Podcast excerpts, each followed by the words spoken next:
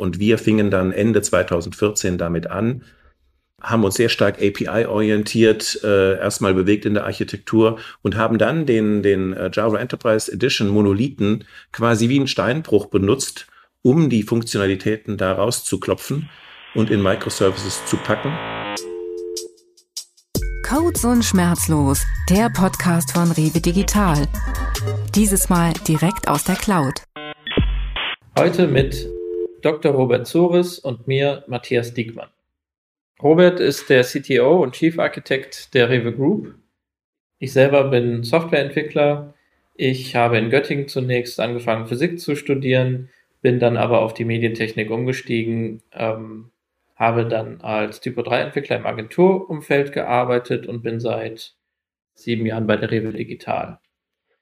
Ich habe mit Java angefangen, bin später auf Kotlin umgestiegen und inzwischen in der Android-App-Entwicklung unterwegs. Robert und ich wollen heute darüber sprechen, wie die Rewe Digital vor knapp sieben Jahren entstanden ist und wohin die Reise vielleicht noch gehen wird. Ähm, aber vielleicht, äh, Robert, stellst du dich erstmal selber vor.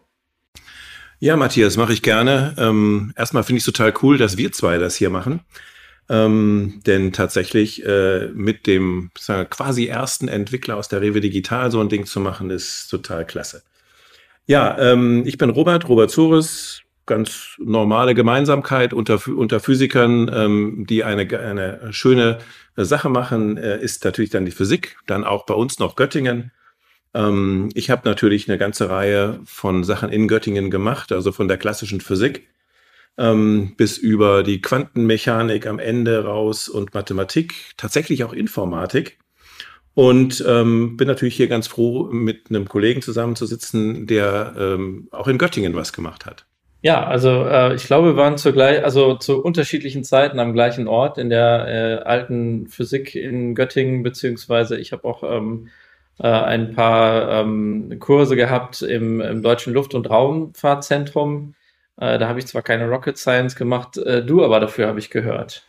Ja, tatsächlich darf ich dann sagen, ähm, Rocket Science äh, ist das vielleicht alles nicht, was wir betreiben, weil ich es ja auch schon mal gemacht habe. Tatsächlich habe ich Hochgeschwindigkeitsaerodynamik äh, im äh, DLR, Deutsches Zentrum für Luft- und Raumfahrt, damals gemacht. Ähm, Doktorarbeit war so etwas zwischen all den Stühlen, zwischen Hochgeschwindigkeitsaerodynamik, äh, Numerik, also Navier-Stokes-Gleichungen und den sogenannten Heuristiken, also den Vorläufern von neuronalen Netzen in der KI. Und ähm, daraus hat sich dann offensichtlich eine ganze Menge entwickelt. Ähm, ich bin tatsächlich irgendwann nach 15 Jahren aus der Forschung rausgegangen und wollte dann äh, auch in der Industrie was machen, habe dann ähm, zum Beispiel bei Sun Microsystems gearbeitet ähm, der ein oder andere wird das wahrscheinlich kennen. Da habe ich damals mit James Gosling schon zusammengearbeitet. Witzigerweise haben wir uns am MIT in Boston schon kennengelernt, wo man als Physiker das ein oder andere auch mal äh, macht. In diesem Fall ähm, war das so, dass wir bei der Entwicklung von Emacs schon zusammen gefrickelt haben, dann später an X11, ähm, äh, diesem Windows-System, was der ein oder andere unter Linux kennt. In den äh, späten 80er Jahren wurde das äh, tatsächlich am äh, Aerospace Department äh, dort entwickelt und ging dann erst dann in die weite Welt. Übrigens, kleine Side Note hier, das war tatsächlich zur Visualisierung der Eulerschen Gleichungen gedacht, damit man den Studenten erklärt, wie ein virtueller Windkanal funktioniert. Ja, man sieht, aus manchen äh, Dingen entwickelt sich eine ganze Reihe und so ein bisschen ist das auch hier bei uns danach, also das mit dem Java-Background kommt mir natürlich direkt bekannt vor. Als ich angefangen habe, bin ich äh, tatsächlich als PHP-Entwickler eingestellt worden. Und äh, du hattest noch relativ schnell deutlich gemacht, äh, dass wir mit Java arbeiten. Das ist natürlich sicherlich auf dein Background zurückzuführen, ähm, aber es hat sicherlich auch noch andere Gründe. Ähm, vielleicht magst du da vielleicht noch mal kurz was zu sagen, wo wir gerade bei, bei Java sind, also bevor wir jetzt ähm, da noch mal weitermachen.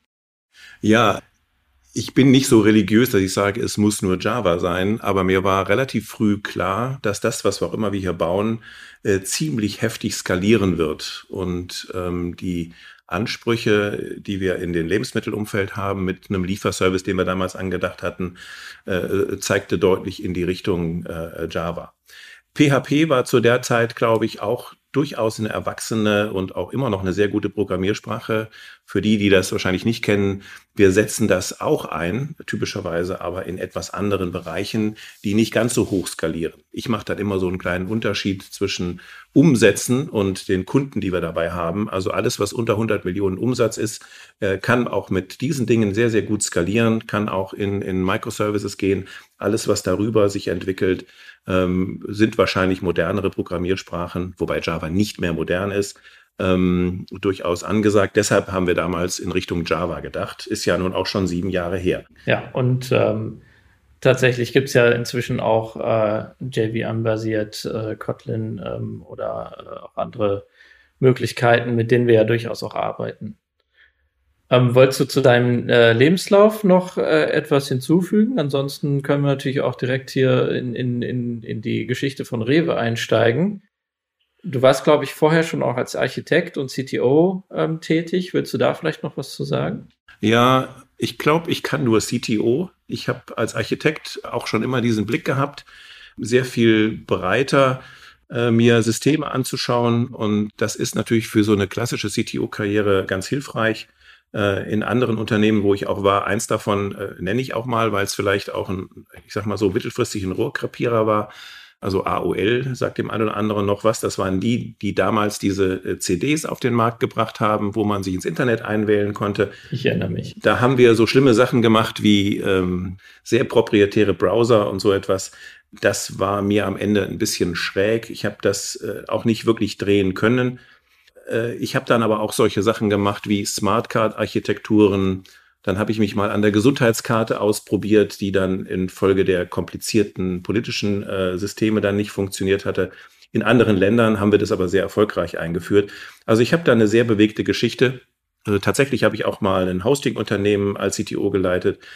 Also habe äh, im Prinzip die äh, Dinge gesehen und ich bin im Zuge dessen auch mit den ersten Retail-Erfahrungen äh, in Berührung gekommen. Eine der ganz großen äh, Systeme, die wir aufgebaut haben, waren die von Chibo. Chibo.de war eine Plattform, die ging auch, äh, was die Skalierung angeht, irgendwann äh, Anfang der 2000er komplett durch die Decke. Interessant. Ähm, und danke erstmal. Ähm, kommen wir tatsächlich mal jetzt dann zu, zu Rewe Digital und zum Rewe Lieferservice, der eng miteinander verwoben sind. Ähm, der Rewe Lieferservice wurde tatsächlich schon im Jahr 2010 von einem sechsköpfigen Team begründet. Das waren erst einmal hauptsächlich äh, Category Manager und Logistiker. Als ich dann Ende 2013 als äh, damals einziger Entwickler dazu kam, waren wir immerhin schon 20 Leute. Jetzt sind wir, ich weiß es gar nicht, wie viele, sehr viele auf jeden Fall, ich glaube über 700. Ähm, das Frontend des Online-Shops war damals eine Single-Page-Application, die von einer Agentur betreut wurde. Und noch viel wilder war das Backend und das war eine, sagen wir mal, stark zweckentfremdete, künstlich synchronisierte JMS-Queue, die die Verbindung zu den Rewe Systems herstellte. Ja, und äh, dann kamst du, Robert. Ähm, erzähl doch mal, wann du genau gestartet bist und äh, warum dich die Zweckentfremdung einer asynchronen Message Queue nicht abgeschreckt hat. Ja, das fing tatsächlich Anfang 2014 an. Ähm, ich habe mir dann die Architektur angeschaut, habe mir die Kollegen auch äh, dann mal ähm, interviewt und habe gesagt, äh, wir haben auch dabei gedacht, hm, was kann man da jetzt wahrscheinlich draus machen? Der Start war, fand ich, total richtig. Also heute würde man sagen MVP äh, mäßig aufgezogen ähm, die Zweckentfremdung einer Message Queue von asynchron eigentlich synchron genutzt, hat natürlich dem Architekten in mir überhaupt nicht gefallen. Nichtsdestotrotz haben wir uns äh, dann auch zu, zu zusammengerauft und haben gesagt, wie kriegen wir da das richtig hin? Übrigens zur Single-Page-App vielleicht noch die Story. Das Ding hat, glaube ich, immer genau einen Tag durchgehalten, dann musste die neu gestartet werden, damit es dann lief. Äh, das fand ich auch nicht so, so prickelnd. Aber ich habe gesehen, die Mannschaft war damals schon total äh, heiß und motiviert, wusste im Prinzip, wie man es richtig macht. Und äh, wir hatten dann damals eben auch das Go, dass wir es dann auch wirklich in, in groß aufziehen durften. Und ich hatte ja schon auch Startup-Erfahrung und ich hatte schon das Gefühl, dass wir ein Startup sind, auch in einem Konzern. Und ich hatte aber zu der Zeit tatsächlich 2014 äh, noch so ein bisschen die Aufgabe, äh, mein anderes Startup dann sinnvoll zu verkaufen um dann auch Fullspeed mit dem kleinen Team dann loszulegen. Ja, und äh, da haben wir dann angefangen, ähm, einen äh, Java-basierten, also wir haben tatsächlich auf, auf einer Plattform angefangen, die es schon gab und haben halt gesagt, wir machen jetzt nicht direkt alles neu, ähm, sondern haben eine Java-basierte Shopping-Plattform genutzt, um darauf dann unsere Ansprüche umzusetzen. Ähm, die ist inzwischen tatsächlich nur noch bekannt als der Monolith. ähm, aber auch der hat tatsächlich sehr gut funktioniert und ähm, hat, glaube ich, das ein oder andere, den ein oder anderen Euro uns eingebracht ähm, und war auf jeden Fall schon ein wesentlicher Sprung ähm, in die richtige Richtung. Nur da haben wir dann halt auch gemerkt, als wir skalieren wollten, wenn man jetzt irgendwie mit sieben Teams an einem Monolithen arbeitet, kommt man doch an seine Grenzen. Und ähm, ja, dann ging es in Richtung Microservices. Äh, das kam, glaube ich, von äh, dir sicherlich auch noch und unseren Architekten. Ähm, wie, wie, wie kam da die Entscheidung zustande? Naja, ähm, wenn man sich meine Historie anschaut, und ich war ja auch bei Sun damals verantwortlich für die Enterprise Edition von Java, äh, zumindest hier in Europa, und ähm, ich habe sie damals auch in den USA mitentwickelt. Da, da fängt man erstmal mit dem an, was man ganz gut kennt. Historisch äh, komme ich ja aus einem Korba-Umfeld, also auch mit solchen großen äh, Monolithen. Und ähm, wir haben dann gesehen, naja, mit dem Ding können wir erstmal skalieren, kriegen dann auch mal ein, ein paar zehntausend Kunden auch abgefackelt. Das war ja das Wichtigste, dass wir die Kunden erstmal an einen neuen Service ranführen, ähm, der tatsächlich dann auch sehr vielversprechend gestartet ist. Wir sahen aber damals schon, naja, äh, diese Architektur ist wahrscheinlich keine zielführende, weil die Funktionen, die wir alle brauchten, die man in typischen ähm, Shopping-Plattformen gesehen hatten, äh, passen nicht notwendigerweise auf die Shopping-Bedürfnisse, wenn man Lebensmittel einkauft.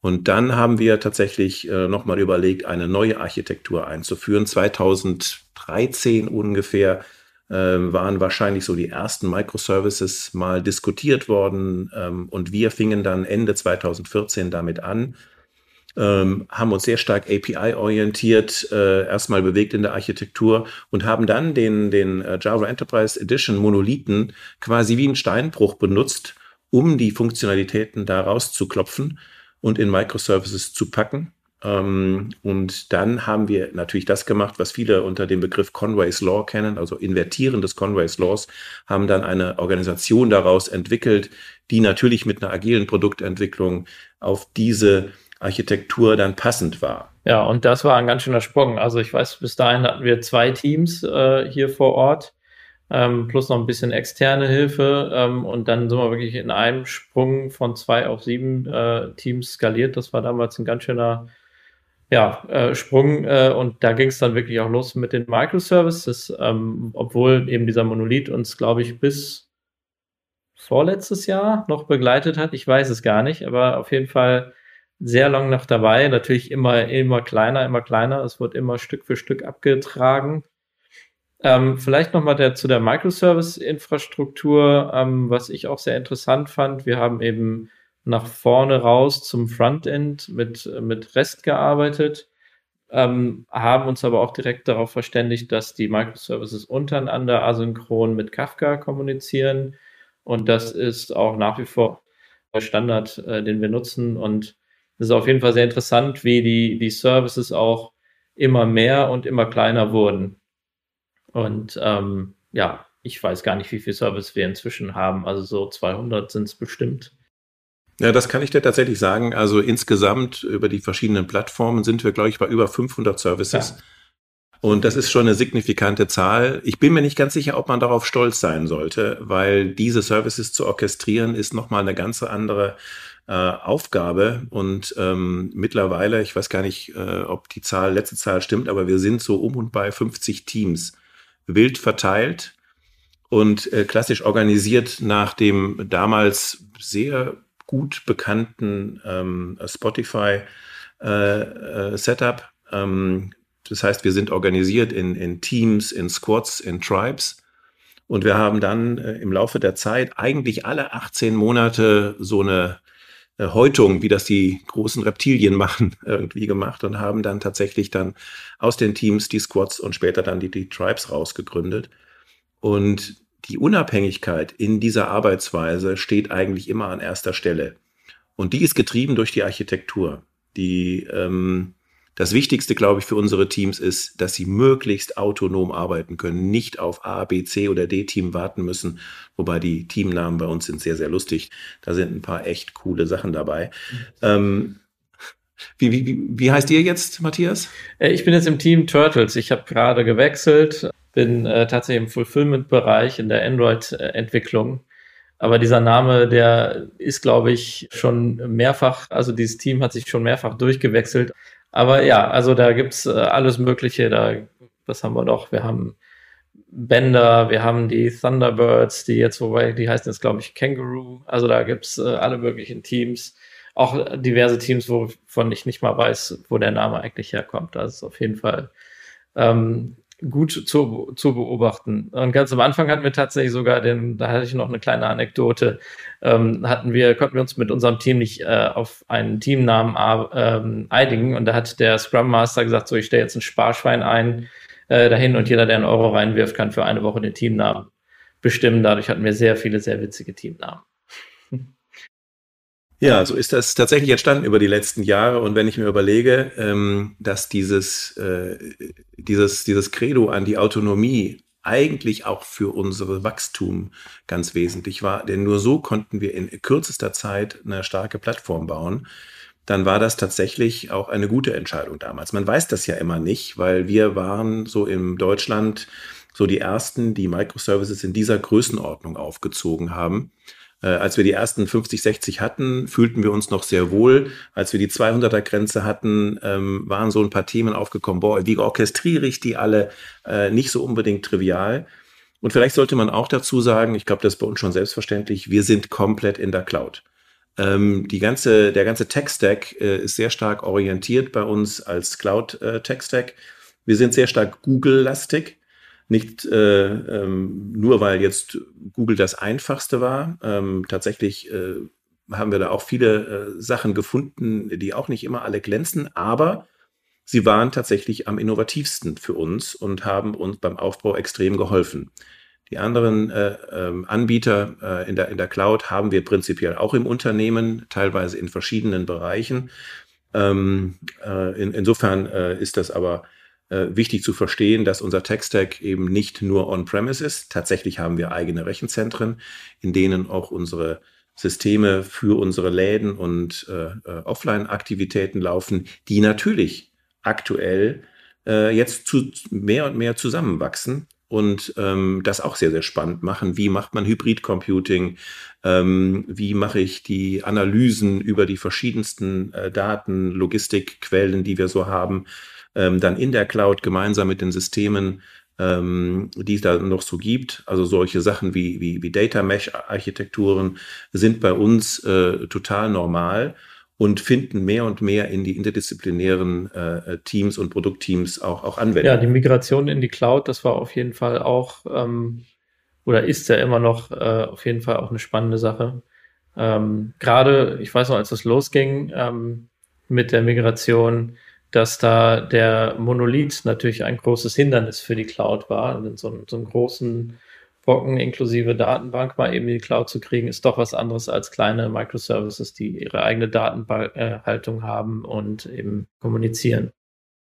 Ja, äh, das ist richtig. Also den, den Abbau des Monolithen in die Microservices äh, war im Prinzip so eine klassische hybride Herangehensweise.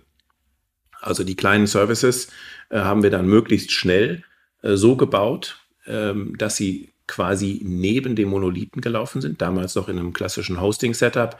Und dann zu irgendeinem Zeitpunkt, also spätestens bei den, bei den Fulfillment Tribes, haben wir das komplett anders gemacht und sind dann nativ in der Cloud gestartet, weil auch dort hatten wir tatsächlich keinen Monolithen und haben dann wiederum äh, diese Erkenntnisse ähm, aus den Fulfillment-Bereichen, also Fulfillment Tribe, äh, in die E-Com-Bereiche. Es gibt den E-Com Tribe wieder übernommen und haben es tatsächlich geschafft, dann auch äh, relativ schnell äh, den gesamten ähm, Microservice äh, äh, Zoo dann in die Cloud zu migrieren, weil tatsächlich auch die, die darunterliegende Architektur mit Kubernetes, Nomad und so tatsächlich gepasst hat. Heute ähm, sind in den letzten zwei oder drei Jahren eigentlich alle neuen Systeme, die wir bauen, äh, komplett in der Cloud. Oder sehe ich das falsch, Matthias? Gute Frage. Ähm, ich bin jetzt nicht in jedem Tribe äh, aktiv, deswegen kann ich es nicht genau sagen. Ähm, mein aktueller Stand ist, dass äh, auf jeden Fall ähm, ähm die E-Com und Fulfillment äh, Services jetzt ähm, alle in der Cloud inzwischen sind. Ähm, da zeigt sich aber eben auch, dass wir tatsächlich zwischen den Tribes auch wirklich technologische Unterschiede teilweise haben, dass die technologisch unabhängig voneinander sind und nicht alle auf einer äh, Plattform basieren ähm, und äh, auch getrennt voneinander sind. Ähm, mit, also dass das Fulfillment zum Beispiel ein Gateway bereitstellt, ähm, über das E-Com dann damit äh, mit der Plattform ähm, kommunizieren kann. Und daher ist es eigentlich egal, ob die jetzt in der gleichen Technologie arbeiten oder nicht. Ja, daran sieht man sehr schön, also ich sehe es an den Zahlen, dass wir nirgendwo anders mehr als in der Cloud sind.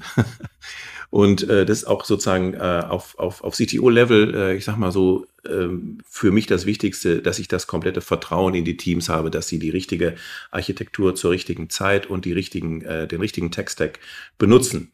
Also insofern ist das eine, eine schöne Geschichte, ähm, wie Teams autonom äh, tolle Produkte bauen für unsere Kunden. Ähm, ja, vielleicht kommen wir mal zu, zu ein bisschen aktuelleren Herausforderungen. Ähm, das war so ein bisschen die Entstehungsgeschichte, wie wir ähm, zu dem aktuellen Stand gekommen sind. Bei aktuellen Themen fällt mir spontan der Mobile-Bereich ein, nicht, zu, nicht zuletzt, weil ich natürlich selber da jetzt die letzten zwei Jahre sehr stark drin unterwegs war. Ähm, der ist halt im, im Vergleich zu restlichen Organisationen ein bisschen unterrepräsentiert. Also es gibt ein Android- und ein iOS-Team gegenüber ähm, 20 äh, Backend-Teams, die in diesem Bereich tätig sind. Gegenüber dessen äh, stehen 40 Prozent unseres Umsatzes, die inzwischen über die Apps ähm, generiert werden und auch äh, im, in, Bereich Web ist es so, dass drei Viertel unserer Aufrufe über mobile Endgeräte erfolgen. Also der klassische Computer, ähm, über den bestellt wird, spielt gar nicht mehr so eine große Rolle. Ich würde spontan sagen, wir brauchen vielleicht mehr Leute. Was meinst du? Ja, ähm, ich glaube speziell im Mobile-Bereich, weil hier sehen wir, ich glaube nicht nur du, du hast ja auch äh, äh jahrelang da auch ähm, mitentwickelt, dass sich dieser Bereich immer mehr ähm, positiv auch für unsere Kunden entwickelt. Die klassische Webseite ist deshalb nicht tot, aber die Möglichkeiten, die sich mit Mobile Apps ergeben, sei es für Kunden, sei es für interne Anwendungen, nimmt dramatisch zu. Ich sehe hier sehr stark auch im, im, im Android-Bereich äh, tolle Opportunities in unseren Backend-Systemen, wo ich auch weiß, dass man sich ordentlich austoben kann, die schönsten Sachen machen kann. Also hier würde ich mich freuen, wenn der ein oder andere sich bei uns meldet und sagt, da will ich mitmachen, das ist eine coole Nummer. Ähm, äh, jetzt habe ich natürlich den iOS-Bereich fast weggelassen, aber äh, das ist das wahrscheinlich eher auf der Kundenseite das Thema und ich finde das, was unsere iOS-Gang da gebaut hat, äh, einfach super. Die App sieht total klasse aus, fühlt sich gut an, wir kriegen super Bewertungen, aber ähm, ich glaube, äh, dass wir da noch mehr neue Apps bauen werden in Zukunft. Ähm, also äh, mach da einfach mal, mal mit. Wo siehst du denn die Rewe Digital in den, na sagen wir so, in fünf Jahren? Ja, das wird, glaube ich, eine Veränderung auch bei uns nochmal ergeben. Ähm, unsere großen Themen wie den Lieferservice und diese Dinge, die funktionieren, die skalieren einfach nach oben. Da wird die Mannschaft auch viel Spaß haben, da jetzt nicht nur Pionierarbeit zu machen, sondern auch tatsächlich in den Städtebau überzugehen und das in unseren ähm, normalen Einkaufsalltag, also für uns, wir sind ja auch Kunden von unseren eigenen Produkten einzubauen und das so rock solid zu bauen, wie unsere Läden auch tatsächlich sind.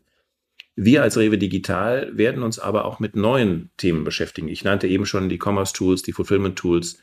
Da gibt es Themen, ähm, sei es im Payment-Bereich, im Robotics-Bereich, äh, im IoT-Bereich, alles, was man sich so vorstellen kann. Ähm, die wir als sehr großes Unternehmen auch irgendwo selbst brauchen. Und das beschreibt auch so ein bisschen, was in den nächsten fünf Jahren passieren wird.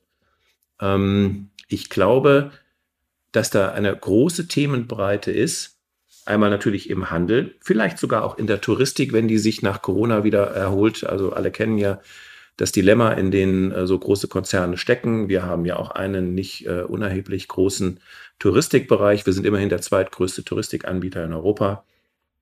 Insofern äh, gibt es da wahnsinnig viele äh, Veränderungen auch in diesen Bereichen, die wir mit unseren Fähigkeiten, mit unseren Teams vor allen Dingen auch ähm, äh, helfen wollen oder wo wir tatsächlich auch neue Dinge ausprobieren dürfen und sogar müssen, damit das hier ordentlich weitergeht. Ich denke, da haben wir auf jeden Fall noch eine Menge Potenzial. Ich glaube, wir haben für heute genug gequatscht. Äh, wir sind heute erstmal mit dem Thema ähm, Gründung der Rewe Digital und die Historie, wie weit wir gekommen sind, durch. Es wird auf jeden Fall noch ähm, weitere Podcasts geben, zum Beispiel zum Thema Architektur mit äh, Thomas und Markus, unseren beiden Architekten. Ähm, euch noch einen schönen Tag und dir, Robert, äh, vielen Dank für das Gespräch. Ja, gerne. Macht natürlich immer besonders viel Spaß, mit einem Entwickler oder generell mit den Tech-Leuten diese Themen zu machen. Ich hoffe, dass unser Format euch gefallen hat und dass ihr wieder reinhört. Denn ich hatte angedeutet, wie viele coole Themen wir haben und äh, stay tuned und schaltet wieder ein, wenn es heißt Codes und Schmerzlos, der Podcast von Rewe Digital.